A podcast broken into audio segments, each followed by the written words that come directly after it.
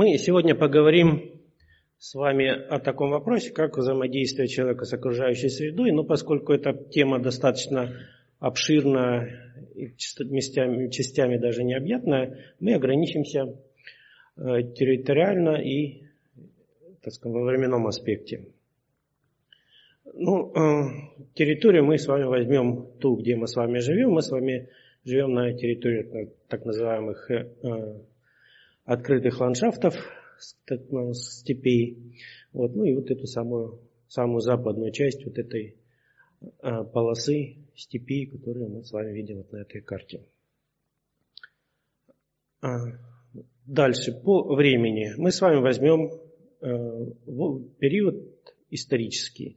Э, ну, в геологии есть понятие голоцен, да, и его нижняя граница проводится где-то в районе 10 тысяч лет назад.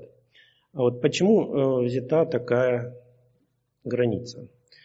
Э, ну вот если мы с вами посмотрим на левый график здесь представленный, ну, во-первых, мы сразу поговорим немножко кратенько о климате, изменении климата. Да? То есть климат на нашей планете изменяется всегда, постоянно со времен начала существования нашей планеты. И вот мы видим вот эти вот синусоиды, которые показывают, э, что периоды теплые постоянно сменялись периодами более холодными. И если мы с вами посмотрим тенденцию, да, тренд от низа, вот, в данном случае от мезозоя э, э, к современности, снизу вверх, да, мы увидим, что есть некая общая тенденция общего похолодания этого самого климата. И вот эти самые такие закозябрики верхней правой части левого графика, это как раз-таки вот этот самый плейстоцен, который, э, скажем, это период несколько последних сотен тысяч лет. И видим, что в общем такая есть тенденция, что сейчас нам холоднее, чем было когда-либо. Да. И на правом графике мы, э, здесь представлена более подробная часть, связанная с последними 14 тысячами лет. И видим, что здесь вот этот самый график выходит как бы такого из пике похолодания. И сейчас мы находимся в период потепления. А оптимум так называемый потепления был где-то 5-6 тысяч лет назад. Сейчас есть тенденция, что мы идем в сторону общего похолодания, то есть через несколько тысяч лет на нашей планете будет очередной ну, там, период похолодания или там ледниковый период, кому понятнее. А, видим, да, что этот тренд изменения, он не постоянен, то есть есть такие разные тенденции. Вот. Но в любом случае видим, что колебания климата, они всегда есть. И вот ученые взяли некий период 10 тысяч лет и решили, что вот от 10 тысяч лет сюда к нам, в нашу сторону, это будет исторический период, а то, что до 10 тысяч лет, это доисторический период.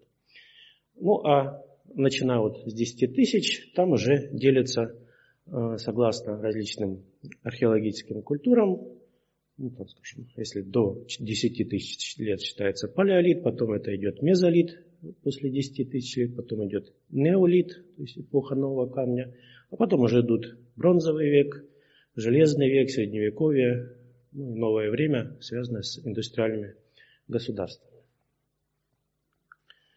Э, то есть на уровне 10 тысяч лет э, произошло резкое, ну не резкое, конечно, ну, достаточно сильное потепление, изменение климата в сторону его улучшения. Да, то есть средние температуры годовые повысились, влажность повысилась, и это дало возможность, в том числе и нашим предкам, активно развиваться и расселяться по территории Евразии и не только.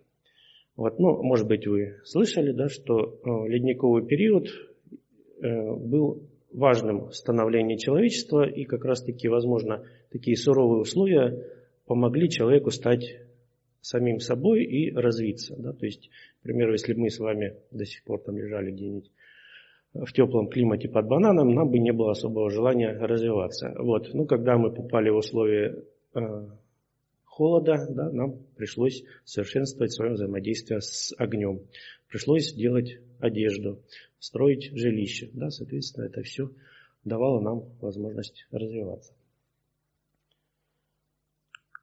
А, и когда мы с вами говорим о фауне современности, мы можем сказать, что все те формы, которые живут сейчас вокруг нас, которые мы видим по телевизору, на фотографиях, они все жили в тот период, когда на планете существовала, существовала так называемая мамонтовая фауна, когда было периодически довольно холодно.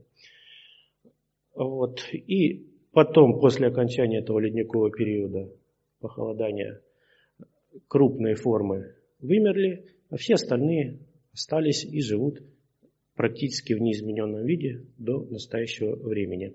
Ну и при этом нужно отметить, что и вымирание крупных форм тоже происходило неравномерно. Ну, к примеру, шерстистый мамонт, который на территории вот нашей уже там порядка 20 тысяч лет уже его практически не было, а вот ну, где-нибудь на севере Сибири, э, на острове Врангеля известны находки мамонтов возрастом 4000 лет назад они жили. Да? То есть на нашей территории тоже была бронза, то есть достаточно высокоразвитая цивилизация. Вот э, гигантский олень, который здесь у нас тоже вымер довольно рано, где-нибудь на севере Европы, он жил тоже э, примерно в это время еще, так скажем, и люди даже с оружием, э, каким-нибудь с огнестрельным, успели на него поохотиться. Степная зона, э, э, она очень продуктивна. Да? То есть, э, напомню, кто не знает, что степи, они очень продуктивны среди наземных экосистем, ну, может быть, уступают только саваннам. Вот. И благодаря этому в степной зоне формируются самые плодородные почвы, черноземы, как мы с вами знаем. Да? А это подразумевает то, что здесь очень богатая растительность, которая дает богатую растительную массу. Чтобы она потреблялась, необходимо э, вот эти самые крупные копытные, которые здесь представлены. И все они на этой территории жили в достаточно большом количестве и продолжительное время. Ну, для чего они нужны? Для экосистем, потому что если животные, эти травоядные, не будут выедать вот эту растительную массу, степи будут перерождаться, так, в биологии есть понятие сукцессия, да, то есть она будет зарастать кустарником сначала, а потом превращаться в какую-то там полу, э, в лесостепи, например. Вот. И эти животные прекрасно с этим справлялись, их было довольно много. И дальше мы поговорим о некоторых из них, что с ними произошло. Вот, ну, э, такие были лошадки не очень высокие, тарпаны, которые имели широкий ареал распространения. Вот Казахстана до Испании и э, были достаточно обычными э, животными здесь, хотя они и не создавали такие огромные полчища э, многочисленные стада, как, например, какие-нибудь североамериканские бизоны. Ну, их было много, много довольно. Они паслись небольшими такими стадами семейного типа, там 10-12 особей, вот, и э, жили повсеместно. Вот, ну, на определенном этапе они начали мешать человечеству. Ну, каким образом, да? То есть они выедали траву на пастбищах, они угоняли кобыл из домашних, точнее, из домашних да, табунов. Вот. Ну и а, а зимой даже они вообще наглели и даже приходили и ели сено, которое запасли для своих лошадок и коровок люди. Да? И поэтому им это не нравилось, и они активно начали их уничтожать. Вот, всеми возможными способами. Вот, и видим вот на этой карте зафиксированы некоторые даты последней встречи диких форм в природе. И видим, что вот самое последнее было в 18 году 20 века, где-то на территории Херсонщины. Вроде бы в это время уже начали формироваться общество защиты животных, э, люди начали обеспокаиваться проблемой воссоздания животных. Но к этому времени э, уже их фактически, этих животных не осталось. Те, что были э, в зоопарках, тоже зачастую были не чистокровный, ну, в данном случае вот на верхней карте из зоопарка московского фотография считается, что это вот гибрид тарпана и домашней лошади. Вот. Ну, э, уже в последующем люди пытались воссоздать внешний облик тарпанов. Ну и вот на основе такой польской породы, польских коников, удалось воссоздать внешний вид, но не сам вид этих самых животных. Зубры тоже и по летописям, и по документальным источникам известно, что еще в 17-18 веках эти животные были достаточно обычны в нашем регионе. Причем изначально, скорее всего, они были степными животными. И только в последующем, когда люди начали активно расселяться по степной территории, они начали вытеснять животных в лесную зону. Ну, в данном случае мы с вами знаем, что есть зубры Беловежской пущи, где-то в Кавказских лесах эти животные сохранились. И в данном случае э, Э, написаны циферки, э, когда даты последнего уничтожения последних особей в природе. Да? То есть это 20-е годы, как в Беловежской пуще, так потом и э, на Кавказе. Когда научная общественность поняла, какая ситуация складывается с этими животными, была проведена ревизия, и оказалось, что по разным зоопаркам и частным паркам осталось всего 52 особи зубров. Вот.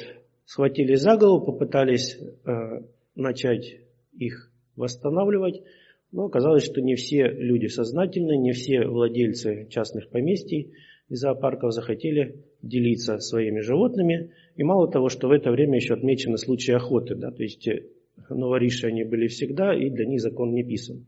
Вот и в это время еще вот после 20-х годов еще несколько животных было просто убито в ходе охоты.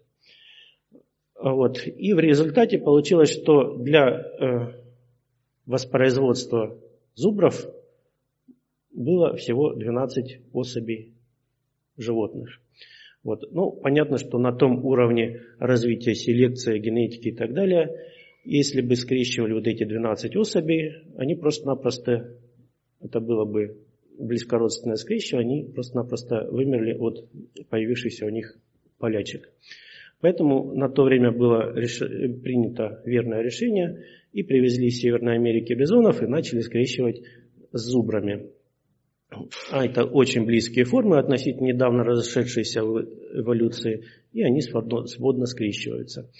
Вот, и в результате в 50-х годах начали уже выпускать животных в природу. И сейчас вот беловежская э, такая популяция, она достаточно многочисленная, считается достаточно чистокровной. Вот, и потом уже тоже в конце 50-х начали выпускать, собственно, и выводить кавказскую форму, так называемых зубробизонов кавказских. Да, то есть они в большей степени э, у них проявляются бизонии крови. Вот. И хотя э, с биологической точки зрения это не является чистым видом, ну, как биологическая форма, она хороша, и эти животные прекрасно себя чувствуют сказать, в горах Кавказа. Вот. Ну и на данный момент вот существует порядка 6 тысяч различных зубров. Вот, и треть из них живет в зоопарках. И поэтому э, знаете, да, что каждый индивидуум зубра, он достаточно важен и включен в списки для племенного разведения, условно. Да? Вот поэтому, когда вы в следующий раз будете там, в зоопарке и пытаться э, облагодетельствовать животных, кормить их чем-нибудь, подумайте, да, чтобы не, не, не произошла ситуация прошлого года, когда зубра закормили куличами на Пасху последнюю, да, а, а их желудок и кишечный тракт не приспособлен для переваривания большого количества таких простых углеводов, ну и, соответственно, зубрик скопытился. А, а, в связи с зубром хотелось бы вспомнить тоже поучительную историю с североамериканским бизоном, которые в свое время были очень многочисленны в Северной Америке. И вот по подсчетам, когда там, на 18 век, начало 18 века, там бродили многотысячные стада этих животных. и, соответственно, вроде бы ничего не угрожало.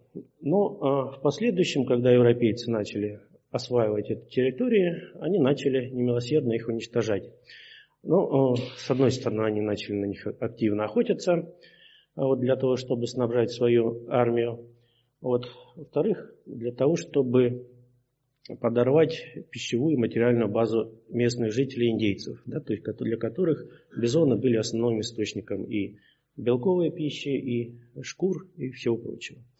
Вот, и для этого они вот, да, вот сценка, когда их расстреливали из пулеметов, когда туда завезли специально сибирскую язву, для того, чтобы она поражала этих копытных. Ну и вот э, в интернете довольно много найти можно таких вот эпических э, картинок, да, количество вот таких вот горы э, черепов этих самых бизонов, скопленных в одном месте. Вот. И в результате в конце 19 века этих самых бизонов осталось порядка там, тысячи. Вот. И уже после этого начали создавать заповедники, национальные парки, где этих животных начали производить, и они начали, восстановили свою численность, стали достаточно обычными. Но в любом случае и бизоны, и зубры – это положительный э, такой пример Э, позитивного действия человека. Сначала напакостил, но потом восстановил. А, еще один э, товарищ э, – это бык Тур. Ну, в последующем еще мы о нем поговорим немного. Это родоначальник крупного рогатого скота современных наших коров. Ну, его исчезновение связывают с массовым, началом массовых вырубок лесов на территории Европы. И вот и в результате вот в 17 веке, опять же, на западной территории западной современной Украины был убит последний дикий бык. А, естественно, если в экосистеме существует большое количество крупных травоядных, есть и желающие их кушать. И в данном случае на территории вот этой степной были и крупные животные тоже. А, ну, во-первых, это были львы. Вот, это были леопарды и тигры. Ну, тигры и леопарды, скорее всего, они заходили сюда эпизодически с территории э, предкавказских лесов, но все равно они здесь отмечались. Вот. Ну и гепарды. Ну, гепардов известно, даже их приручали и использовали для такой охоты. Вот. Ну, а бурый мишка э, достаточно пластичный такой вид, он может жить где угодно, лишь бы дали возможность. И на нашей территории тоже они были довольно обычны, они обитали в различных лесах вдоль а, рек, в каких-то таких а, небольших лесочках по, ну, скажем, растянувшихся по многочисленным оврагам ну, и так далее. А, в данном случае остатков этих крупных животных довольно много, мало в археологическом скажем, летописи вот, в костяном виде. Да? А вот, ну, в данном случае и летописи, которые описывают охоту, ну, например, там, Владимира Мономаха на, там, на, на льва, они нам дают возможность, что они здесь жили. И вот такие вот прекрасные находки археологические, которые тоже показывают э, этих животных, которые наверняка жили здесь. И мало того, а, ну, две верхних левых картиночки показывают да, некие кошки с полосами. Да, их можно интерпретировать как тигры. А нижние две левых картинки – это явные такие пантеры-леопарды. Вот. Ну, а самые правые картинки показывают львов, которых трудно не узнать. И благодаря вот этим самым изображениям а, ученым удалось понять, что это были, здесь жили не африканские львы, а именно переднеазиатские, которые отличаются немножко другой гривой и так далее. И теперь попытаемся проанализировать, понять, почему же эти самые животные вымирали, что являлось основным, основной причиной их гибели. Ну и в данном случае на некую такую хронологическую и климатологическую картинку, э, шкалу, в данном случае вот верхний график показывает изменение температуры на протяжении последних 10 тысяч лет. Нижний – это изменение влажности за последние 10 тысяч лет. Вот. И получается, что вымирание животных крупных произошло где-то на уровне границы плейстоцена и голоцена, то есть порядка там 10-12 тысяч лет назад. Вот. А последующее произошло только уже совсем недавно. И, соответственно, никакие изменения климата, влажности и прочее на это абсолютно никаким образом не влияли. А, стоит отметить также, что не только обитатели наших степей а, были такими варварами, которые не заботились о э, диких животных, но это происходило повсеместно. И вот здесь вот маленькая подборка животных, вымерших по вине человека, вот, начиная там, с 17 века. Это была общая тенденция, связанная и с активным расселением человечества, и с индустриализацией, и, э, скажем, с зоной географи... Э, с периодом географических открытий, когда активно люди путешествовали.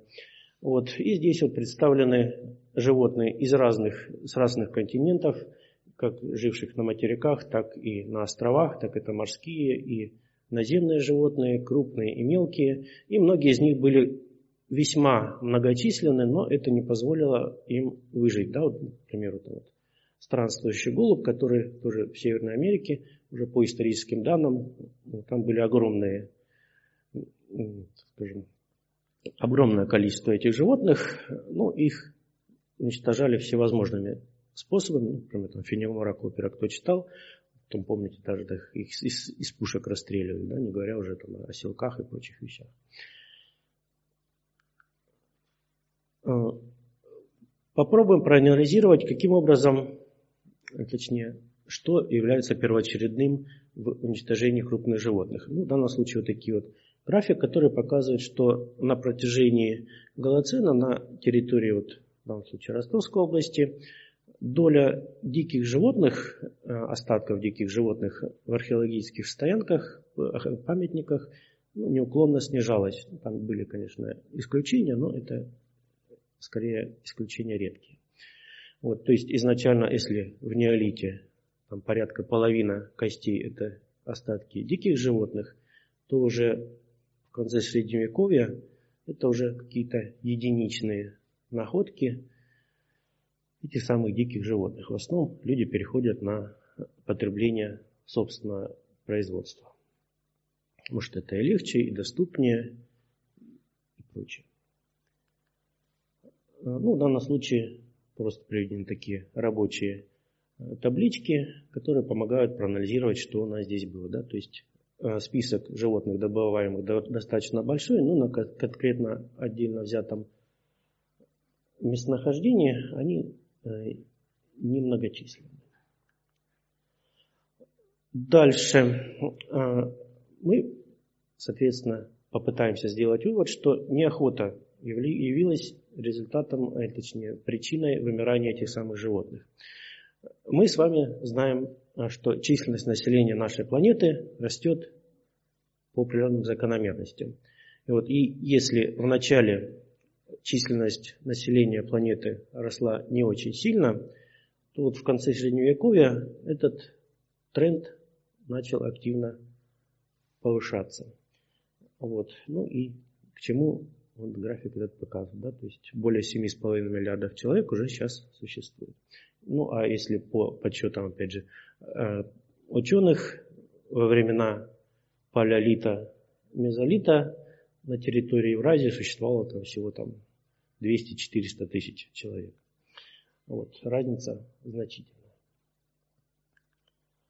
А, еще схемка, которая позволяет оценить взаимодействие человека с окружающей средой, такая она достаточно схематичная, но а, позволяет легко понять. Да, то есть если в начале, в конце каменного века а, люди взаимодействуют с окружающей средой только путем добывания прямого, да, то есть охота и собирательство, то в последующем тренд вот этого самого действия снижается. Ну, зато увеличивается а, рыболовство, животноводство, ну и постепенно земледелия. Да? То есть в начале, например, там, в неолите, бронзовом веке э, сельское хозяйство было примитивным, да, то есть называемое, так называемое мотыжного типа, то есть мотыгами и тяпками сильно степь не попашешь. Да? Соответственно, это были небольшие участочки, где люди что-то выращивали. Вот. И только по мере развития производственных сил э, воздействие это значительно увеличилось. Ну и что мы видим? Вот последняя колоночка. Э, после развития таких индустриальных цивилизаций и начиная с 17 века, во-первых, и количество людей увеличилось, средняя продолжительность жизни человека тоже резко увеличилась. Вот к этому времени приурочены периоды вымирания животных крупных. Вот это же время сопровождается массовой вырубкой лесов. Ну, э, о лесах э, кратенько, да, то есть территория нашей области, в частности, да, там юга России, вообще э, сейчас мы знаем, что это практически везде степень. Вот. Но раньше здесь было довольно много лесов, то есть все поймы рек были покрыты лесами. То есть многочисленные сети оврагов и прочих понижений тоже были покрыты лесами. Вот. Ну, поскольку лей стало больше, им нужно было больше строительного материала, этот материал э, сводился практически к нулю. И если мы возьмем, к примеру, современность, да, если берем, возьмем, удалим э, из ландшафтов э, лесополосы, которые были посажены, по большому счету, в 50-х годах, если мы берем Э, искусственное лесонасаждение типа Александровского, сада, Александровского леса, да, мы получим, что это будут практически пустые такие э, голые степи. И в результате э, человек в свое время пришел к тому, что начали активно развиваться на таких вроде бы благоприятных для сельского хозяйства территориях ну, такое явление, как пыльные бури.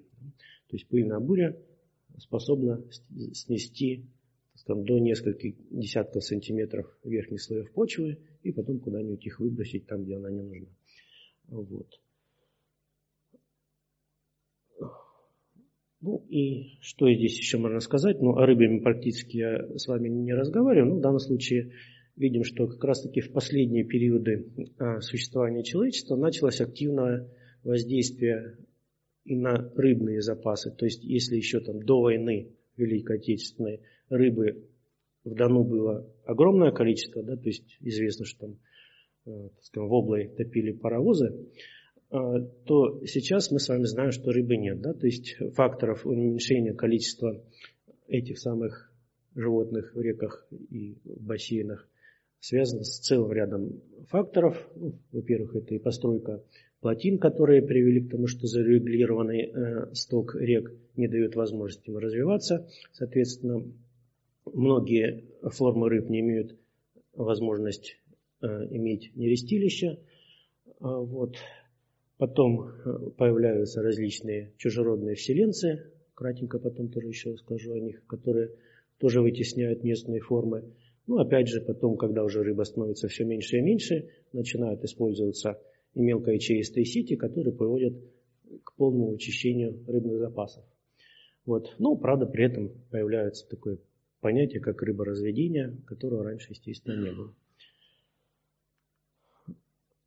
Вот, поэтому мы с вами должны понять, что основным фактором, способствующим уничтожению чего-либо, какого-то либо животного, является не его физическое уничтожение с помощью там, лука или э, автомата, там, ружья, а именно уничтожение э, места обитаний то есть это в экологии общее известное понятие. Ну и что происходит на данный момент э, в нашей области, в нашем регионе, ну, говорит в частности вот Красная книга Ростовской области, которая вот показывает, что вот достаточно большое количество животных продолжает оставаться на уровне вымирания и редкость. Ну, э, кто у нас сейчас продолжает вымирать, или точнее уходить? Из нашей летописи, это уже, соответственно, крупных мы всех уничтожили практически. Осталось, э, дальше идет мелкие животные. Ну, в первую очередь, это такие, такие сухостепные формы, как там, тушканчики, пеструшки, ушастые ежи. которые уходят из нашего региона, потому что ну, достойных мест для их существования становится все меньше, ну и, возможно, и климат. Сейчас есть некая тенденция так называемой гумидизации климата, то есть немного повышения влажности. Вот. Ну и, естественно, различные куньи, э, которые обладают ценным век, мехом, которые становятся все меньше и меньше. Да? То есть выдры или вот перевязки, которые было достаточно раньше много, сейчас, в общем-то, редко встретишь. Ну и норки тоже. А, нужно, опять же, упомянуть, что современное человечество, несмотря на то, что оно достаточно прагматично, оно э, пытается и делать позитивные вещи, реверансы в отношении природы, да, то есть создает такие, к примеру, заповедники. В Ростовской области существует такой степной ростовский заповедник, который дает возможность сохранять и воспроизводить местные формы животных, ну, в данном случае там, вот, сайгак, да, э, дрофа, стрепет, э, ну и также охраняет животных, или точнее птиц, которые здесь бывают на пролетах с севера на юг и так далее во время миграции. Следующий аспект, который кратенько мы осветим, это домашнивание животных, да, то есть один, одна из формул взаимодействия человека с окружающей средой и с животными. Ну, из э, учебников биологических вроде бы все понятно. Да, то есть есть некие центры происхождения, есть некоторый период одомашнивания большей части животных, связанный с неолитом. Да, то есть неолит – это период, когда человек понял, что нужно создавать собственную среду обитания и не стоит ждать милости от природы. Да, то есть появляется и земледелие, и начинается процесс домашнего животных. Ну, на самом деле, процесс не такой простой, как на данный момент было известно, вот, потому что появляются новые данные, которые вносят коррективы и, скажем, детализируют наши знания об этом процессе. Ну, для начала мы давайте поймем, что такое домашние животные. То есть в данном случае некая такая схемка взаимоотношений человека с, окружающими животными. Да? То есть есть группа диких животных, гордые, там, дикие животные, которые не хотят жить с человеком. Вот. Потом являются, появляются такие полусинантропные животные, так называемые. То есть человек в ходе своей жизнедеятельности там, распахивает земли, рубит леса, но при этом э, садит парки и сады, строит какие-то постройки – хозяйственные, вот, и там животные многие начинают жить, типа, мы не годы, нам и здесь хорошо. А вот. Потом появляются синантропные животные. Это животные, которые на значительной степени зависят от человека и его жилища. Вот. И, естественно, изменения их в ходе эволюции, ну, так скажем, они подстраивались, собственно, под нас с вами. Вот, потом идет группа домашних животных, так называемых, да, то есть это формы, которые вроде бы мы держим рядом с собой, но которые внешне сильно еще не успели измениться по сравнению с дикими формами. Вот, и если взять их, выпустить в окружающую среду, в подобающие условия, они прекрасно там чувствуют. И, наконец, домашние животные – это те формы, которые в ходе искусственного отбора, в ходе селекции начинают создаваться человеком. Вот. Ну, понятно, что любая классификация, она относительна, и э, между близкими вот этими группами всегда можно найти формы, которые можно найти туда, отнести туда и сюда. Ну, самая известная, понятная нам форма – это кошки. Да, вроде бы домашняя кошка – это давно с нами, вот, множество существует пород, но при этом кошка достаточно легко дичает да, и живет прекрасно без человека. И несколько слов о основных формах домашних животных, с которыми мы сталкиваемся на территории, где мы с вами живем. Ну, во-первых, э, естественно, самый первый наш близкий э, сожитель – это собака. Вот. Изначально считалось, что собака была приручена человеком незадолго до окончания ледникового периода, ну, где-то там порядка 13-15 тысяч лет.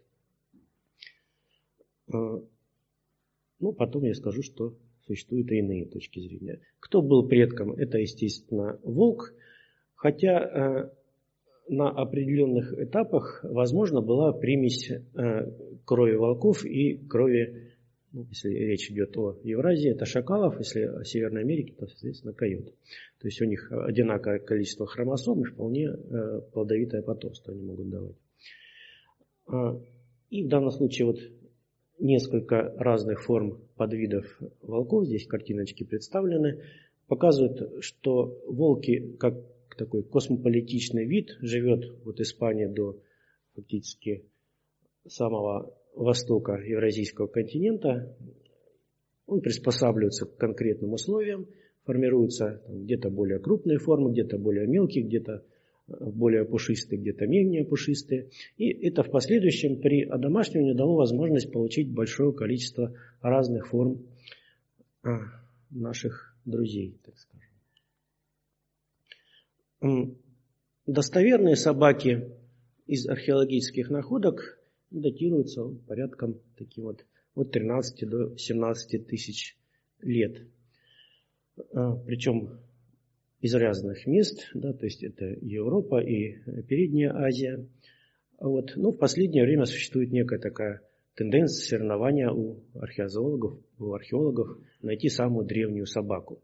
И э, в данном случае там дальше уже есть некая такая летопись, э, которая удревняют якобы вот этих самых древних животных до уровня там порядка 35 тысяч лет назад, вот когда появились вроде бы якобы первые собаки.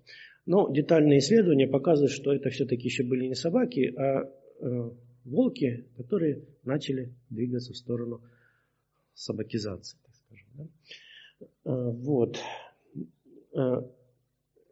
Какие рисуют сценарии, э, приведшие к домашним животными, их тоже достаточно существует множество гипотез – ну, э, скорее всего, первое э, взаимодействие человека с волками ну, было такое, скорее, нейтральное или, скажем, взаимовыгодное. То есть, то есть, когда есть человек, рядом с ними формируются помойки различные.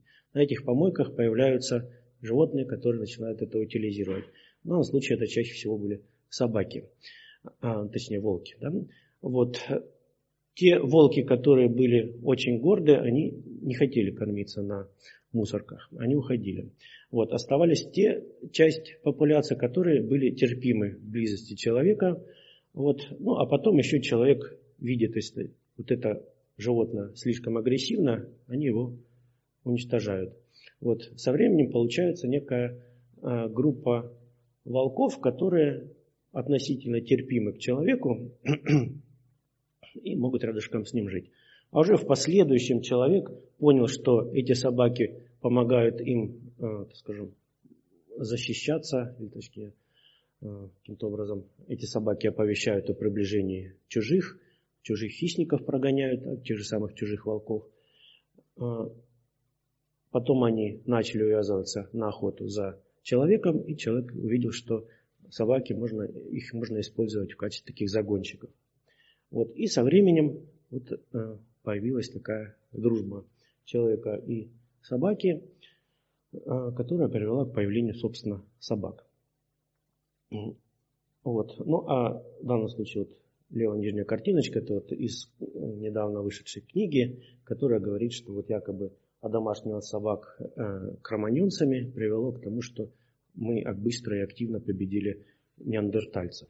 Вот. Ну, на самом деле, скорее всего, это было не так. То есть активного использования собак, или точнее волка-собак на первом этапе было маловероятно. Вот. И в последующем количество пород этих животных неуклонно росло.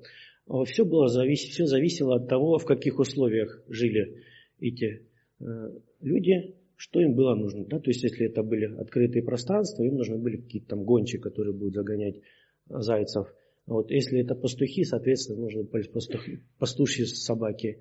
Вот, если это лесные, соответственно, нужны были лесные жители, какие-то охотничьи животные. Там, где было мало пропитания, ну, например, там в некоторых районах Юго-Восточной Азии начали выращивать э, съедобных собак, да, то есть пищевых собак.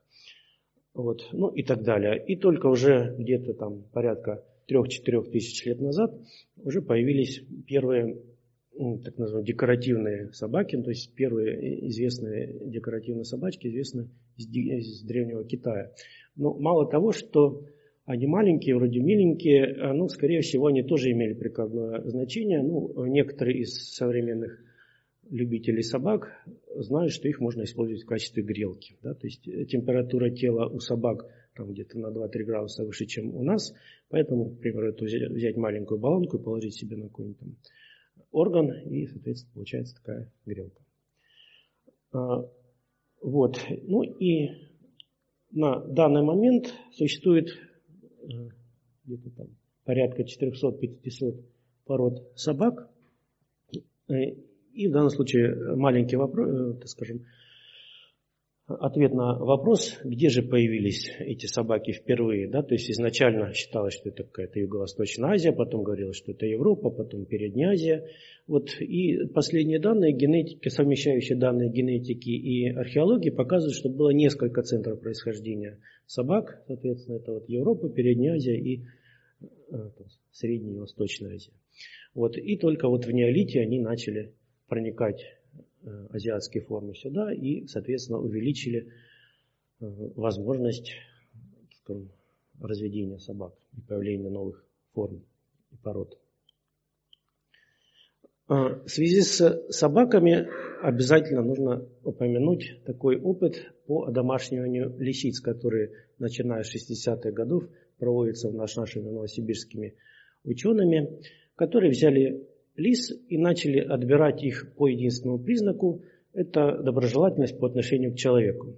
И через несколько поколений у них проявились э, черты, черты, которые понятны, в общем-то, нам по собакам. Да? То есть хвост начал закручиваться, уши начали становиться лопухи, лопоухими. Да? Вот, мордочка укорачивалась, э, появлялась пятнистость э, на, в окраске, ну и многие-многие другие. Вот. Ну и даже гавкать они начинают по-другому. Вот. Соответственно, это подтверждение того, что волк преобразовался в собаку без особых на то усилий сам по себе. Следующее животное, которое довольно рано начало существовать с человеком, это кошка. Предком кошки является степная форма кошки такая. Вот. И первые задокументированные археологией данные о сожительстве человека и кошки, это вот порядка 10-12 тысяч лет назад на Ближнем Востоке. Но вообще Ближний Восток, он является центром происхождения многих форм животных и растений, потому что с ним связано ну, развитие многих цивилизаций. Просто, да? То есть есть цивилизация, соответственно, начинает улучшать свои условия жизни и начинает что-нибудь новое придумывать. Вот. А вот на уровне там, 10 тысяч лет назад уже известны захоронения человека рядом, это не захоронение кошек рядом с захоронением человека. То есть это говорит, что это уже животное ценилось человеком, и оно было дорого этому хозяину. Вот. И уже в Египте известно существовало несколько пород э, кошек. И э, количество этих пород постоянно увеличивается. А одно из первых съедобных животных это были овцы, которые человек приручил. И э, если первые э, данные о том, что появились, собственно, домашние овцы, это где-то 8 тысяч лет назад, то э, сейчас показывают, что процесс одомашнения, он был достаточно длительным. Да? То есть вот 11 тысяч лет назад в Ираке известны э, остатки неких овец, которые э, скорее были еще их предками, да, то есть вот, муфлонами. Вот, но появились у них какие-то признаки, отличающие от них. Да, то есть, скорее всего, первые такие одомашненные и съедобные животные тоже появились рядом с нами, ну, скорее случайно. Да, то есть, целенаправленно, как Робинзон Крузо, э, они наши предки не начали сразу, взялись, увидели барана этого, да, или там, мухлона, и начали его резко одомашнивать. Такого не было. Да? То есть сначала они держали возле себя какого-нибудь там подранка или маленького козленка, вот, который какое-то время ну, являлся игрушкой для детей. Вот, потом подрастал, его съедали. Вот, а потом уже только до них дошло, что а зачем же нам ловить, если мы можем тут вот делать выгородку, и там пускай они пасутся себе. Вот, будет в любое время мы можем взять себе сколько нужно еды. Вот. Ну и, соответственно, овец существует огромное количество различных пород, разной направленности. А, свиньи тоже довольно древний наш сожитель. Вот тоже в конце ледникового периода уже первое свидетельство того, что люди начали приносить и держать возле себя этих самых поросят, которых потом последующем съедали. А, и известно также факт, да, что э, в первую очередь одомашнили, собственно, этих самых свиней на Ближнем Востоке, потом начали уже завозить куда-нибудь в Европу, в Азию, вот, а уже потом местные жители, к примеру, в Европе посмотрели, а, а зачем будем закупать чью-то свинину, если мы можем выращивать свою. Вот, и тут же начали, в свою очередь, их подстегнуло одомашнивать этих самых кабанчиков. Ну, а кабаны, как мы с вами знаем, они прекрасно дружат с домашними свиньями и по настоящему время. А, козы, тоже их предки, некие горные козлы, безааровые, винторогие. Вот где-то 9 тысяч лет назад они уже начали с нами жить рядышком. Вот. И формы этих самых козликов тоже очень разные и забавные. А, коровы, крупный рогатый скот, а, тоже он был одомашнен довольно давно, но при этом, поскольку они были крупные, содержание их было более затруднительное, а, произошло их одомашнивание на несколько тысяч лет позже, чем мелкого рогатого скота. Вот. Но это было связано с тем, что, к примеру, бык-тур, как и многие дикие быки, они весьма своенравные и такие бодливые. Да?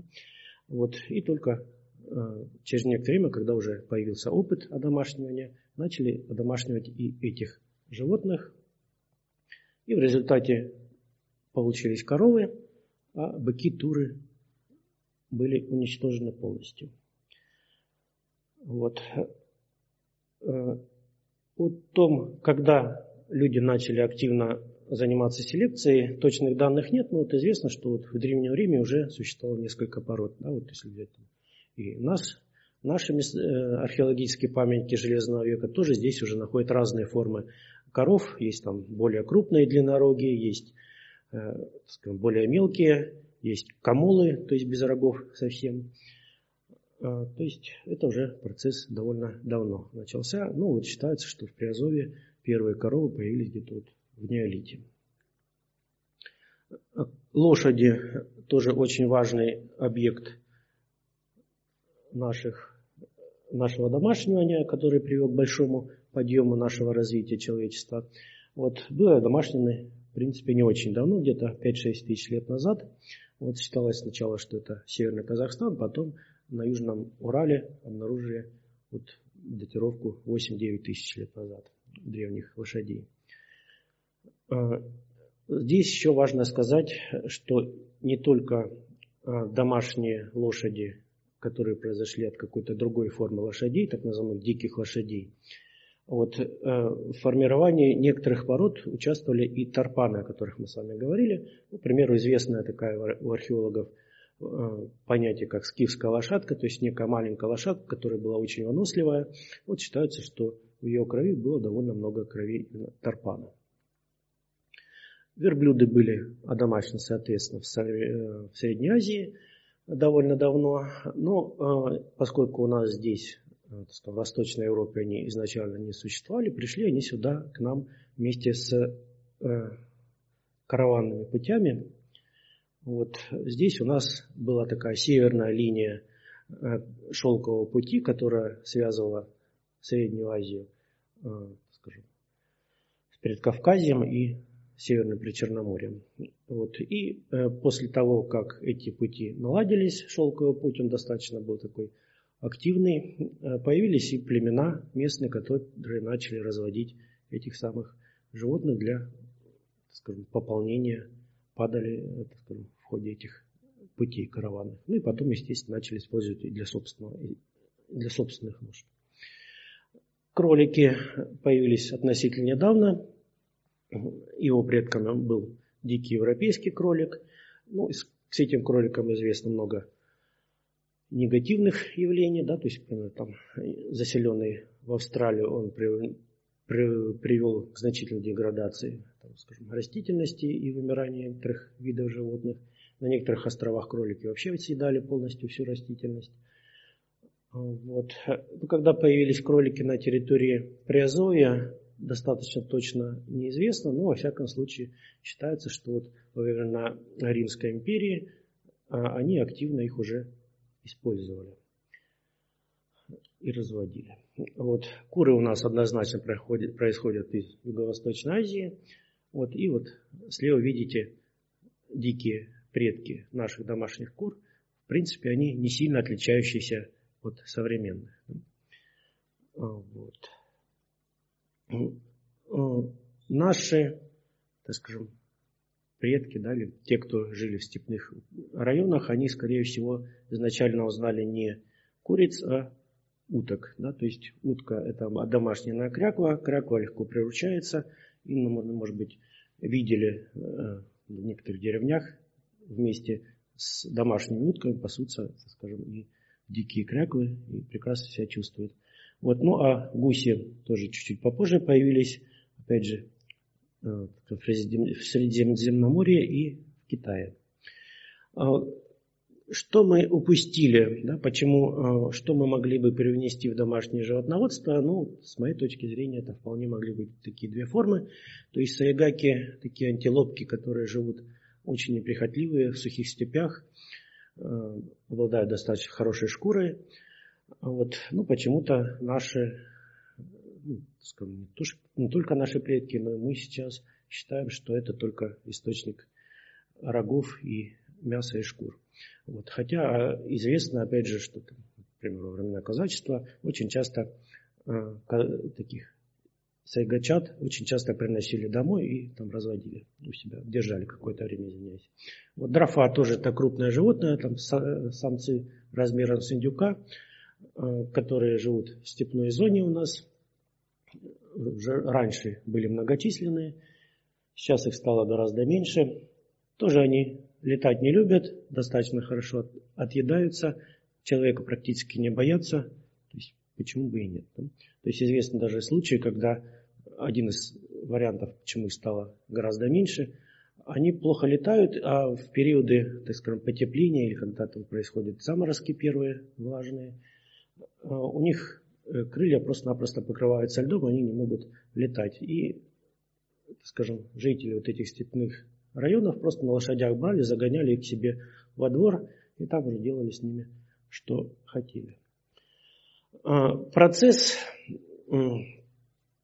одомашнивания, он идет по нескольким направлениям. Мы с вами в основном рассмотрели это всякие потребительские вещи, которые приводили к тому, что мы получали источник там, мяса, сырья, молока и так далее. Вот. Ну, чем больше повышается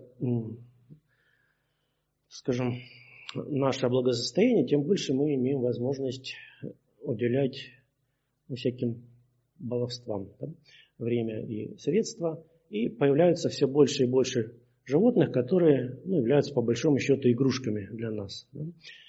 Вот их количество постоянно увеличивается, ну, э, отбор идет по внешней миловидности, по пушистости и так далее. Ну, в некоторых случаях играет это и положительную роль. Ну, в частности, вот американская шиншила, она все время была близка к вымиранию, но после того, как поняли, что ее легко разводить, а, вот это, скажем, стало фактом, то, что она выжила и в дикой природе.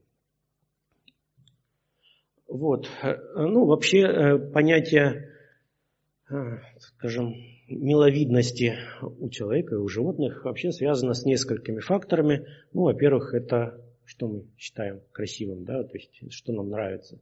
Ну, это некое такое существо милое, достаточно большой головой, с большими глазами, с укороченным лицевым отделом черепа. А вот, ну, если оно при этом еще не очень большое и пушистое, это вообще уже верх, так скажем, нашей няшести, так скажем. И э, я предполагаю, что в ближайшее время э, будут появляться еще новые и новые формы, ну, в частности, вот панды, да, то есть панды, ну, редко кого сейчас из детей можно, скажем, э, найти, кто бы не умилялся этими животными, ну и многие животные. Вот. И мало того, они фактически уже сейчас такие полудомашние, потому что две трети панд, которые появляются на планете, появляются в различных питомниках. Вот. И их сразу практически изымают у мамы и выращивают искусственно, да, то есть там из соски и прочее. Вот, то есть фактически они домашние уже есть. Вот, а если еще появится карликовая форма, а китайцы, я думаю, быстро это сделают, а, вот. Далее лисички. Лисички уже домашние практически есть, да, то есть вот те результаты новосибирских наших ученых, они уже фактически есть в продаже, достаточно дорого стоят. А если еще то это будет маленькое создание, еще с запахом фиалки какой-нибудь, да, вот поэтому будет совсем хорошо.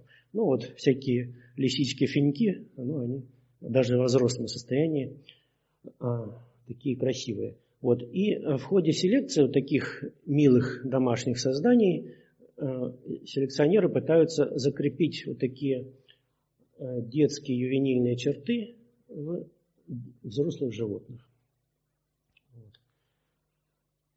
Ну и не исключая возможности вот такой, да, то есть э, слон вроде бы большой, но э, ничего э, не является сказать, невозможным. То есть из, из истории, из палеонтологии известно, что карликовые слоны – это небольшая редкость была. Да, то есть взять тоже самого э, слона с острова Врангеля, который жил 4000 лет назад, его возраст, рост был где-то там полтора-два метра небольшой. Вот. А на некоторых островах Средиземноморья были совсем крохотные слоники, да, в данном случае вот меньше метра, такой сицилийский слоник. Вот. Так что все возможно. Значит, э, обычно считается, что человек негативно влияет на окружающую среду, так скажем, плохо влияет на животных. Вот. Но при этом многие животные рядом с нами живут очень хорошо. Но это связано с тем, что мы создаем новые биотопы. Да? То есть наше жилище имеет множество различных ниш, трещин, где могут жить всякие животные. Им здесь будет хорошо, у них будет крыша над головой, у них будет тепло всегда. А еще наличие различной еды у нас является и подспорьем, и пищевым. Да? И, соответственно, появляются такие формы синантропных, так называемых животных, и их количество увеличивается постоянно. Да? То есть количество, например, там, грызунов, их уже на данный момент насчитывается порядка 20 видов, и, соответственно, становится все больше ну, два слова еще, да, то есть первые наши синантропные животные перешли к нам от диких животных, ну, в данном случае вот вши, да, то есть неприятные штуки, но э, они перешли от каких-то объектов нашей охоты. Вот, ну, второй слева кто-нибудь, наверное, знает, идентифицирует, да, постельный клоп. Изначально постельный клоп это был паразит летучих мышей. Ну, когда наши предки столкнулись с этими летучими мышами где-то пещерах эти клопы посмотрели, да, вот есть такие большие туловища, вот, не очень хорошо моющиеся, покрытые шкурами, вот, ни в какое сравнение идет с маленькой летучей мышкой. Вот, и с удовольствием с тех пор живут вместе с человеком. Вот, ну и так далее. Да? То есть большое количество синантропных птиц, поскольку это самая многочисленная форма наземных животных и активно развивающихся, которые легко подстраиваются под разные условия среды. Три слова о крысах. Крысы вроде бы что-то не совсем хорошее, которое вредит нам, кушает наши пищевые запасы. Но при этом а вот с левой стороны серая крыса, ее можно по, по большому считать таким благодетелем для человечества на самом деле. А, во-первых, некоторые считают, что вот крысы разносчики чумы. На самом деле не серые крысы, а черные крысы были источником, переносчиком чумы, которая в средние века косила многие регионы Европы и Азии в значительной степени. Да, то есть там, э, ну, в данном случае, соответственно, не сама крыса, а блоха, которая укусила зараженную крысу и потом укусила человека.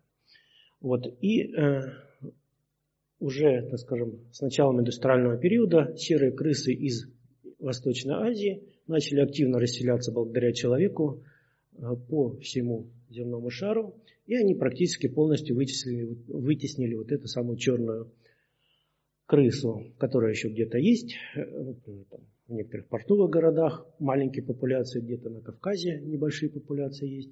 Ну, везде эта самая крыса. Несмотря на то, что она является переносчиком нескольких десятков инфекционных заболеваний, э, крупных эпидемий, связанных именно с этим животным, на данный момент не зафиксировано. Кроме того, крысы являются уникальным и незаменимым источником различных исследований. Это и биологические, и медицинские, и биохимические, и прочее, прочее. Да, то есть на них отрабатывают и лекарства различные, и воздействия, изучают различные физиологические свойства того или иного явления. Вот появляются новые формы, э, скажем, новые линии, точнее, чистые линии этих животных, которые моделируют некие виды заболеваний. Ну, вот, слева вверху э, известная картинка, которая приводится сторонниками, или точнее противниками геномодифицированных организмов. Вот они считают, что вот был проведен опыт, когда крыску кормили генно-модифицированной пищей, и вот они, у них формировалась такая опухоль. Но на самом деле, как потом оказалось, исследователи, те точнее, так скажем, взяли форму крысы, которая имела высокую предрасположенность к развитию этих самых злокачественных опухолей. И, соответственно, вне зависимости, чем бы их кормили, там, там, самая экологически чистая пища или, там, не знаю, там, райским нектаром, все равно этот процесс бы у них развился. Вот. Э, что еще важно сказать, что каким образом человек воздействует на данный момент на окружающую среду, он способствует инвазии в население чужеродных видов животных в естественные наши экосистемы, где они раньше не существовали. Самый известный, наверное, фактор в нашем регионе – это вселение вот такого гребневика, то есть такого медузоподобного существа, которое приплыло к нам из Атлантического океана вместе с балластными водами с пароходов. Здесь было вылето. Им здесь понравилось, и они в Черноморско-Азовском регионе размножились. И, э, скажем, 80-е, начало 90-х годов их было огромное количество, они в значительной степени подорвали пищевую, э, эти самые цепи, пищевую пирамиду наших естественных форм. Да, то есть Э, описывают, что одно время было там чуть ли не Азовское море было похоже на кисель, когда вот эти минебиопсисы начинали массово размножаться. А, ну, к счастью, через 10 лет, опять же с балластными водами, была завезена другая форма гребневиков, которые являются хищниками по отношению к миопсисам. А, тут, извиняюсь, бероя называется, гребеневик бероя, вот снизу, вот, который начал активно уничтожать необексисов, и теперь их стало гораздо меньше. Вот. Еще один селенец – это в Черном море многие видели таких рапан, и некоторые считают их черноморскими видами. На самом деле они приплыли, точнее их личинки приплыли на днищах дней, э, на днищах кораблей из Японского моря. Здесь начали активно развиваться и на данный момент съели практически всех черноморских устриц и сейчас уже приступают э, к поеданию активного мидий. Вот это хищная хищный моллюск, который их там выедает. А, пеленгаз – один из немногочисленных видов рыб, которые сейчас у нас еще водятся в Азовском море. Это вот как раз таки пеленгаз, вселенец относительно недавний э, в нашей экосистеме. Тоже он, с одной стороны, хорошо, что он есть, есть кого можно ловить, но с другой стороны, он тоже подрывает пищевую базу наших местных видов рыб. Вот. Ну и, соответственно, всяких пушистиков тоже вселяют, да, то есть андатры и нутрии в начале 20 века сначала содержались как домашние животные, домашние ценные виды. Вот. Потом они начали попадать в окружающую среду и начали активно размножаться. Вот. И потом взяли, вселили к нам американскую норку, которая немножко крупнее, немножко активнее, быстрее размножается. И она считается, что это один из факторов исчезновения местной формы европейской норки. ГМО. Обычно мы знаем о генетически модифицированных растениях, и об этом много полемик, плохо это или хорошо. Вот, ну давайте мы с вами в приложении э, к животным посмотрим, что дает генная модификация этих самых животных. Почему э, сначала э, говорится о растениях? Потому что в растениях гораздо легче провести какую-то генную модификацию. Потому что в животных организмах, в животных клетках гораздо больше процессов, ну, так скажем, контроля, защиты. Вот. Но все равно этот процесс уже пошел, и современные биоинженеры это все освоили. Ну, например, один из таких интересных примеров, когда гены там, э, медузы вживили генотип каких-то животных, и они начинают светиться. Ну, в данном случае чаще всего светятся в ультрафиолете. Вот. Но есть рыбки, которые флуорицируют и в обычном свете. Ну, казалось бы, баловство и ненужные вещи, которые абсолютно глупые. Вот. Но при этом мы должны понимать, что это только начальная стадия развития этой отрасли. Да? То есть уже на данный момент получены так называемые гипоаллергенные домашние животные. Вот. Э, появляются комары, так называемые, с геном скоропостижной смерти. Это актуально для тех регионов, где много малярийных комаров. Берут, появляются, так скажем, выводят таких комаров специальных, выпускают в окружающую среду, они Э, так скажем, скрещиваясь с местными формами, дают или мало жизнеспособное, или, так скажем, бесплодное потомство. Вот. Многие боятся насыщенных жиров в мясе и сале. Сейчас уже начали появляться формы животных с ненасыщенными жирами в своих тканях. Вот. Появляются животные, которые дают целебное молоко, ну, к примеру, содержащие или не содержащие какие-то вредные вещества, ну, к примеру, э, подходящие для детей, людей, болеющих ну, там, фенилкантонорией, например, да, для которых обычно молоко просто несъедобно. А вот появились породы, которые дают молоко идентичное человеческому. Да, соответственно, в некоторых ситуациях можно использовать для скармливания наших собственных детишек. А вот. Есть формы животных, которые в своем молоке могут давать паутинный белок, который активно сейчас используется для изготовления сверхпрочной одежды, для создания пуленепробиваемых жилетов и прочее. А, вот. Ну, о крысах мы уже говорили. Вот появляются формы животных, которые растут не сезонно, а круглогодично. Соответственно, это дает возможность выращивать больше пищи. Вот. Поэтому плохо это или хорошо, судить вам, но э, с точки зрения биолога могу сказать, что негативного влияния генетически модифицированных организмов на человека нет, несмотря на многочисленные, дотошно довольно исследования этого процесса. Вот. И с биологической точки зрения такого вреда в принципе быть и не может, потому что в нашем пищеварительном тракте все белки, в каком бы они Э, наборе не были, они все расщепляются до аминокислот, и там уже аминокислот новых у нас появиться в принципе не может. Вот. Но э, единственный фактор, который вреден, это если такие геномодифицированные организмы попадут в окружающую среду, они будут иметь преимущество перед дикими формами и могут вызвать ну, всякие негативные вещи. Э, кратенько о селекции традиционной Потому что я вот столкнулся, когда готовился, что многие формы традиционной селекции почему-то относят к генной модификации. Ну, в данном случае вот такая бельгийская корова, у которой закреплена такая э, мутация, отсутствие выработки соматостатина, э, фермента, который способствует э, торможению развития мышечной ткани. И в данном случае вот такая получилась корова, у которой двойной слой мышц получился. Да? То есть хорошо. Да?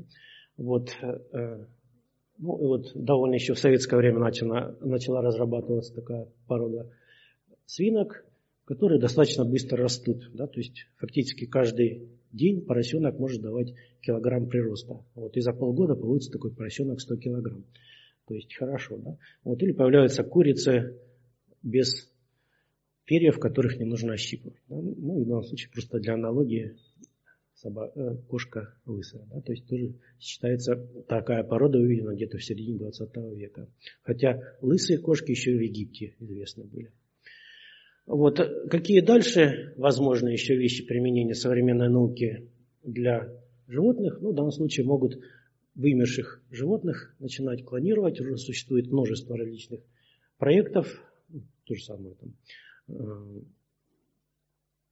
Э, сумчатый волк его уже давно пытаются клонировать. Ну и, соответственно, наши формы вымершие, и тарпан, и бык-тур, тоже его можно восстановить.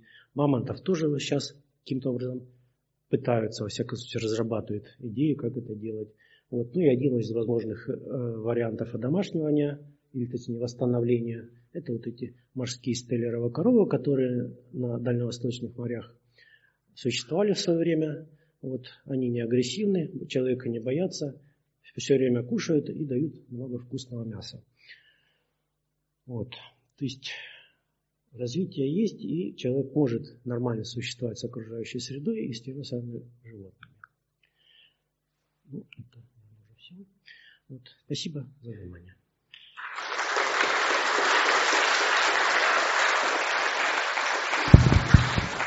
Вы очень интересный вопрос затронули, но для меня лично, который касается генно-модифицированных животных и традиционной селекции, потому что я сталкивался с таким взглядом, что генная модификация животных, по сути, это идентичный процесс традиционной селекции, просто ускоренный там, современными технологиями. В принципе, а, вред от него к организму человека да, и дальнейшему развитию такой же, как и от традиционной селекции.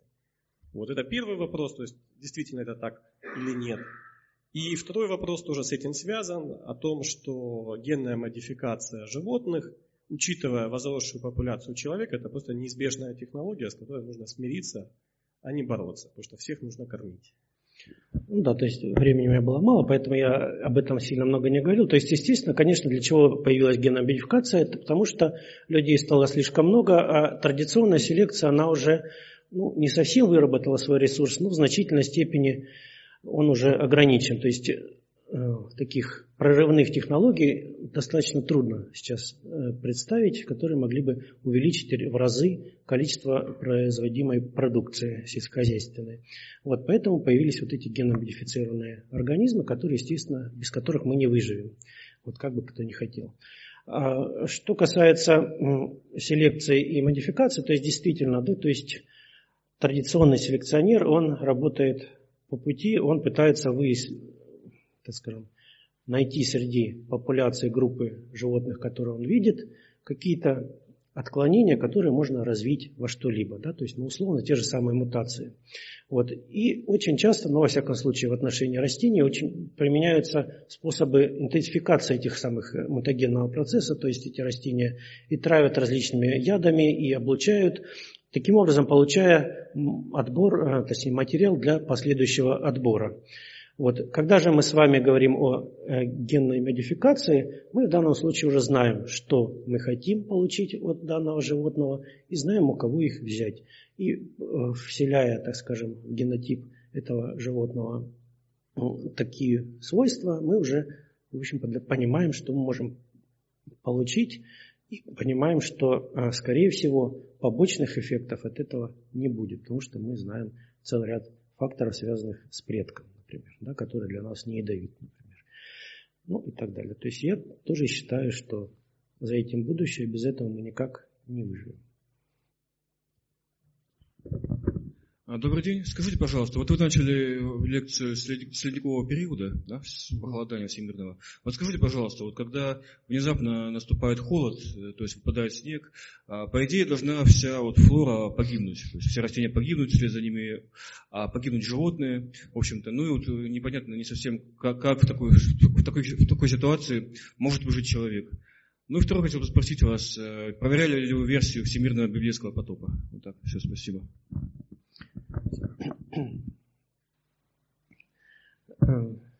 Ну, что касается таких достаточно резких изменений, ну, во всяком случае, очень резких изменений климата они не происходит. То есть то, что происходит, оно достаточно такой плавный процесс. И э, многие, ну, в частности, если мы говорим о животных, они имеют целый ряд возможностей бороться с этим явлением, ну, например, с похолоданием. Да? То есть известный процесс, да? то есть чем больше становится животным, тем легче ему контролировать свой э, свою теплорегуляцию. Вырастить шерсть или подшерсток для животного тоже не составляет никакого труда. А вот вырастить, или точнее накопить побольше слой жира тоже не составляет труда. Или, например, взять, да, то есть некие животные пошли по другому пути, в неблагоприятных условиях они начинают впадать в спячку. То есть животные, они очень приспособляемы. И в данном случае нужно просто не мешать им и не, не изымать у них их естественные природные условия, они ко всему смогут приспособиться. А человек это такая ну, с растениями немного сложнее, да, потому что они э, приспособлены к более узким температурным и влажностным э, пределам. Ну, в данном случае просто происходит смена сообществ, да, то есть там, где холодно, туда приходят другие растения. То есть растения достаточно хорошо переносятся их семена, споры, и они там быстро восстанавливают. М? А, потоп, да. Э, ну, потоп, э, так скажу такое, что одно время, где-то в 90-е годы, в целом ряде стран было несколько проектов научных, которые были направлены на то, чтобы доказать, что был всемирный потоп. И ученые активно это доказывали. Но в данном случае речь шла, конечно, не о всемирном потопе, а о региональном потопе. То есть известно, что, э, так скажем, после схода ледников при потеплении ледники начинают таять, повышается уровень Мирового океана и начинает повышаться уровень внутренних морей. И в данном случае э, есть, существуют еще другие закономерности изменения уровня морей, в данном случае Каспийского, Черного морей. И э, считается, что исторически в нашей памяти, в нашей летописи вот эти самые значительные изменения скажем, уровня моря трансгрессии, они запечатлелись у наших предков как такой всемирный поток. Хотя он был довольно региональный, да? то есть, например, там могло затопиться какая-то часть там, предкавказья, например, да? вот, и так далее. То есть прототипы у этого потопа были, но не в таком количестве, конечно. Вадим Владимирович, подскажите, пожалуйста, а вот есть ли вероятность, что в позднем палеолите когда еще мамонты хоть как-то еще где-то существовали, были попытки их одомашнить, ну или хотя бы приручить, ну, или какие-то, быть может, даже намеки палеонтологические такие, археозоологические, ну вдруг. А домашние мамонты? Да. Ну, слонов хоть как-то. Ну, э, в нашем регионе, но в Евразии таких э, фактов нет. Но вот если мы возьмем с вами Северную Америку, то там были такие зафиксированные случаи, когда в неких пещерах были найдены остатки мастодонтов, ну, то есть такие тоже хоботные, которые дожили в Северной Америке довольно поздно и застали человека. Вот, то есть там были попытки, но, вероятно, ни к чему не привели. Ну, все-таки они были большие, а наши люди, точнее, наши предки, они не понимали. Да? То есть, если мы бы сейчас попали в те времена, мы бы задумались, вот, и тогда они жили, ну, человечество достаточно консервативно, да, то есть если вот мы живем многие века по таким-то принципам, да, то есть наши предки охотились, и мы будем охотиться, а зачем вы нас заставляете каким-то свиноводством заниматься? Таким мы не будем, мы будем дальше охотиться. И вот только появляются сначала отдельные индивидуумы, которые понимают важность того или иного процесса, и потом это начинает распространяться постепенно. Да, то есть, к сожалению, такого резкого процесса домашнего невозможно.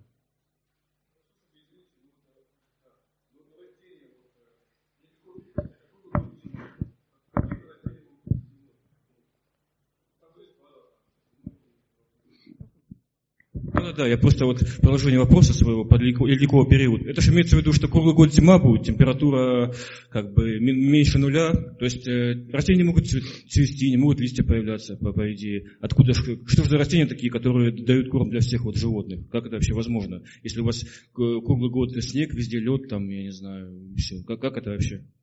Ну, естественно, там, где был э, снег э, и лед, там ничего никогда не росло росло э, активно только в, так скажем, так называемой переглициальной зоне, то есть та, что прилегает к леднику, э, скажем, части. Вот. И в частности, если вот затронули такой вопрос, нужно вспомнить как раз-таки мамонтовую фауну. Да? То есть это большое количество гигантов, которые где-то питались на ледниках. На самом деле они на ледниках, естественно, не питались. Они питались э, специфических ландшафтов, которые формировались в приледниковой зоне, которая обладала своеобразными свойствами. Да? То есть ледники постоянно таяли, отражающий, отраженный свет от ледников, ну, от светлого всего отражается свет, мы с вами знаем, давал высокую степень инсоляции. И получались в итоге такие приледниковые, скажем, луговые степи, которые обладали очень высокой продуктивностью. И там вот как раз-таки эти животные крупные жили, паслись и так далее. И считается, что вот как раз-таки отступление ледников и исчезновение таких продуктивных экосистем привело э, и к вымиранию этих самых слоников. Поступил вопрос от наших подписчиков. А, почему одомашнивание волков вносит, э, вносит характерные изменения в их внешность, так же, как и у лис, а свиньи, куры, лошади, кошки остаются первоначальной внешностью?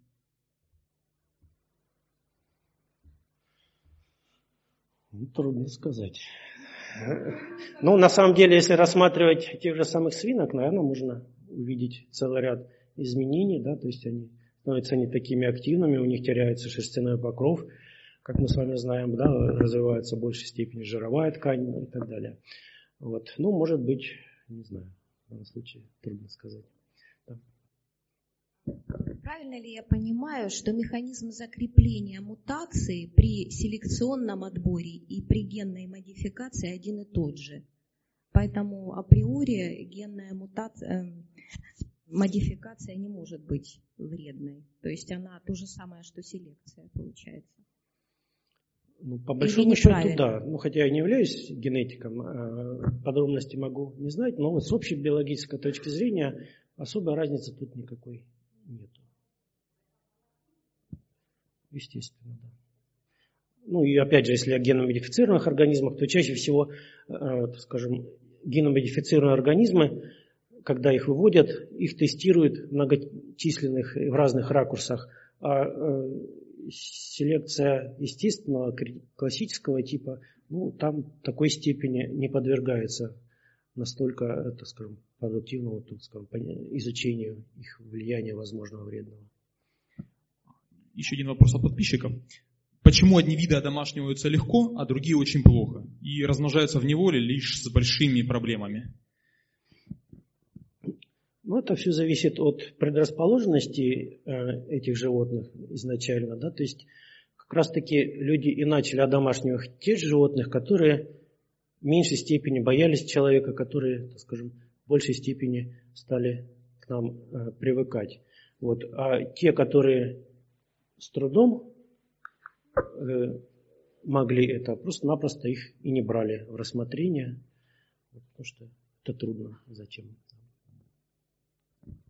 Спасибо за интересный доклад. Я вот, используясь положением, хотел бы перелистать. На 15 слайде вот у вас было интересно, я помню, да, об уменьшении охоты. И вот Саркел, он очень выделяется, там восклицательные знаки стоят, это есть. Ну, я думаю, здесь просто существуют и региональные, и а, особенности, связанные с типом хозяйства. Да? То есть в Саркеле жили хазары. Да? А вот. Еще есть несколько здесь нет местонахождений, например, там меотского времени. Тоже меоты были такие оседлые и достаточно хозяйственные э, так скажем, товарищи, которые активно охотились. Вот. В данном случае просто я говорю, что это, скорее всего, некое исключение из общей тенденции. А какова, по-вашему, дальнейшая судьба осетров в Черном Азовском море? Спасибо за вопрос. Ну, а, наверняка вы знаете, что а, те осетровые, которые еще встречаются в нашем море, в основном это те формы, которые э, были, скажем, выпущены в море, получены, это, скажем, искусственно, да, то есть из икры получают икры, э, в смысле личинки, а, мальки, и потом подрастают, и потом выпускают в окружающую среду.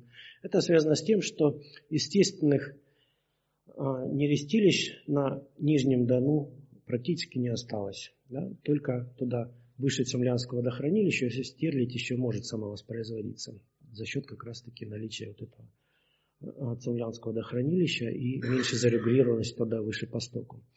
А вот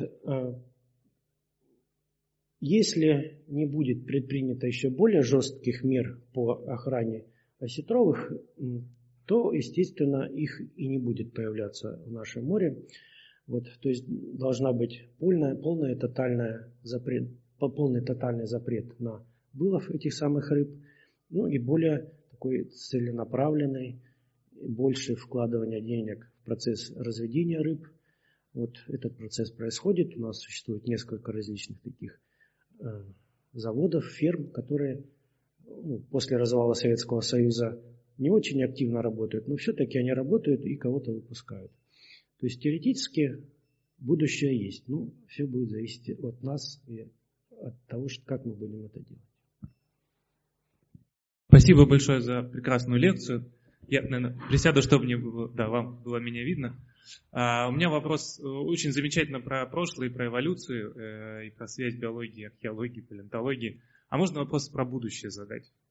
А, ну, два в одном даже, да. А, первое, это правильно ли я понимаю, что даже вот через 20-30 лет, то есть когда наши дети повзрослеют, мы уже столкнемся с тем, что испытаем дефицит разнообразия животных, видов животных, которые мы сейчас наблюдаем. То есть мы, э, наши дети уже не смогут увидеть э, каких-то жив, э, в живом виде, не, не на картинках, а в реальности. Да, к сожалению, такая тенденция есть. И, наверное, вы знаете некую такую формальную статистику, которая говорит о том, что каждый день на нашей планете погибает, вымирает какой-то вид животного или растения. А пессимисты говорят вообще, что каждый час на нашей планете кто-нибудь вымирает. Пускай очень незаметный, маленький, вот, да, вот мы здесь посидели с вами, уже кто-нибудь, возможно, вымер на планете. Да? А, и э, чем это плохо? Ну, это плохо по целому ряду причин. Ну, вот я такой этот самый слайдик вам не стал показывать уже из-за экономии времени. Мы должны понимать, что на нашей планете важен и необходим каждый вид животного, потому что он имеет целый ряд свойств, которые неповторимы. И дальнейшая эволюция без них будет весьма скудной. Вот. И на данный момент, конечно, можем констатировать, что многие формы будут продолжать вымирать и дальше.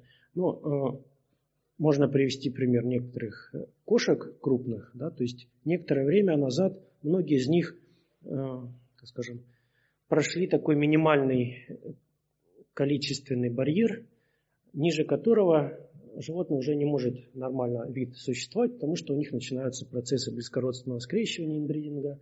Ну и в частности, вот, к примеру, африканские гепарды, у них все чаще и чаще начинает появляться потомство с различными дефектами.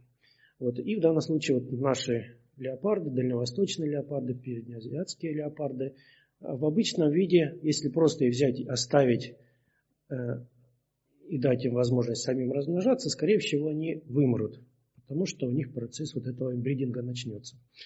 Вот. Но благодаря тому, что активно человек включился в этот процесс, эти животные, скорее всего, имеют право на жизнь. Э, и, соответственно, в данном случае уже люди берут, меняют, привозят, перевозят разные животные, чтобы они скрещивались в разных пропорциях, в разных регионах. Вот. Но, к сожалению, значительного обогащения животного мира в ближайшее время не предвидится. Но мы с вами должны понимать, что то, что мы видим сейчас вокруг себя, это не есть нечто постоянное. Процесс эволюции, он постоянен, что-то новое появляется. Вот. И даже если взять какой-нибудь там апокалиптический вариант развития событий, какую-нибудь там, не знаю, ядерную катастрофу на планете, когда большая часть животных растений вымрет, все равно есть группа организмов, которые легко переносят высокий уровень радиации. Да, то есть какие-нибудь черепахи, э, какие-нибудь вороны, крысы те же самые, какие-нибудь некоторые насекомые, тараканы, там, тихоходки. Вот, все это будет и жить до тех пор, пока существует Солнце, пока существует атмосфера на нашей планете. Вот. А существует множество гипотез, да, вот, может быть, видели книжку и фильмы «Мир будущего». Вот там показывается одна из таких э, вариантов, что будет дальше. А- если, ну, под продолжение этого вопроса, опрокинуть э, вот такое видение будущего, ну, может быть, на более практичную ситуацию. Вот Ростовская область, те же самые восточные территории, да, которые порождают и пылевые бури, и восточные ветры, которые нас э, не очень радуют и зимой, и летом. Что, что там будет происходить, на ваш взгляд, и что бы мы могли сделать, чтобы какие-то негативные сценарии исключить уже на сегодняшний день? Спасибо. Не, ну, на самом деле процессы идут, да, то есть процесс восстанавливается, пытаются как-то контролировать эти вещи, не всегда это получается, да, то есть, к примеру, там в восточных и юго-восточных частях идет активный процесс перевыпаса скота, того же самых овец, да, мелкого рогатого скота, который, как известно, съедает все подряд. Вот. На данный момент это, к сожалению, не очень контролируемый процесс у нас по целому ряду причин. Вот. Ну, думаю, все-таки развитие пустынь мы попробуем предотвратить в нашем, в нашем регионе.